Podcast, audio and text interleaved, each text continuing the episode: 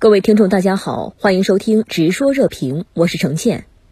国务委员兼国防部长魏凤和周日在相会发表题为《中国对地区秩序的愿景》的发言。那么您对此有何观察呢？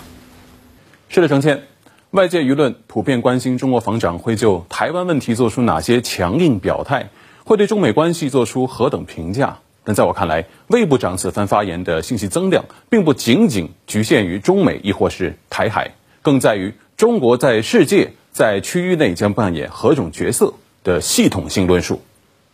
我留意到会场的蓝色屏幕上显示的英文题目使用了 “China's Vision” 这个表述，因此啊，我认为这则发言也是在向世界讲述中国视域下的地区秩序该当如何。考虑到当下这个世界，欧洲秩序正遭受大地震，而亚太秩序又被广泛视为所谓“洗牌前夜”。因此啊，作为区域内的大国，中国的看法具有极大的风向标意义。魏部长开宗明义，先抛出了中国思考。他说：“人类社会正经历历史上罕见的多重危机，出路在于维护和践行多边主义，推动构建人类命运共同体。一旦将这个解题思路聚焦在亚太，答案便是。”各国应朝着构建亚太命运共同体、实现亚太地区持久和平和普遍安全的美好愿景迈进。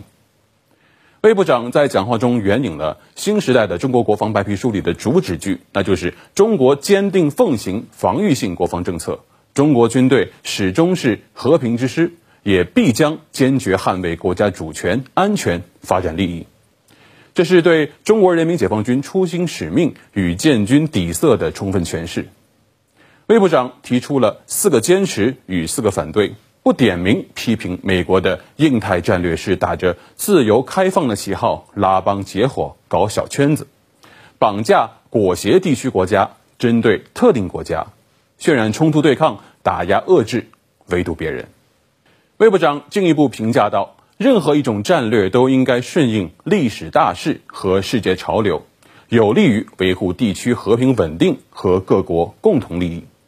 在我看来，魏部长今天的发言一并回击了美国、日本方面此前一天指向性过于强而且不太友好的发言。外界留意到，魏凤和在发言中再次强硬警告台独分子及妄图干涉的外部势力。那么，您对于这部分讲话有何分析呢？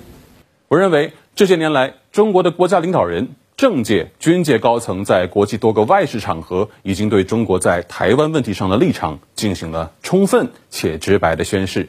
在我看来，就是三层逻辑：首先，毋庸置疑，祖国必将统一；其次，我们对和平统一始终保持极大愿望；再者，倘若红线遭到突破，那么我们将毫不犹豫地使用武力，促成统一目标的实现。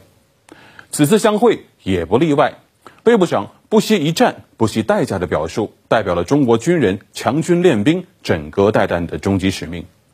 此外，引起我浓厚兴趣的却是魏部长为“不惜一战”表述他所设置的一个历史情景。他说，当年美国为国家的统一打了南北战争，中国非常不愿意发生这样的内战，但将坚决粉碎任何台独的图谋。在我看来，魏部长援引美国南北战争作为论据有几个妙处。首先，这为台湾问题的历史由来做出了西方世界听得懂的定性。南北战争是美国历史上最大规模的内战，而台湾问题同样源于中国国共内战的历史延续，是由民族弱乱和内战而产生。因此，台湾问题从根子上就是中国的内政问题，绝不容他国干涉。其次，南北战争也被称为美国建国以来最为血腥的内战。据统计，约有百分之十的二十至四十五岁北方男性与大约百分之三十的同龄南方美国男性在战争中死亡。我相信，西方世界，尤其是美国，从南北战争的视域去观察台海局势，就该清晰地感知到，中国的国防部长在新加坡掷地有声的不惜一战、不惜代价，绝不是什么所谓空洞的威吓。再者，南北战争也是一场被外部势力干涉的美国内战。一八六一年五月，北军对美国南部多个港口实施联邦封锁，英国人却使用快速武装走私船给南军源源不断的送来武器弹药。那么林肯总统是怎么做的呢？一个字，打。当历史照进现实，我们相信相会现场听众以及国际舆论一定能够明白，魏部长所讲的搞台独是死路一条，挟洋自重不会得逞。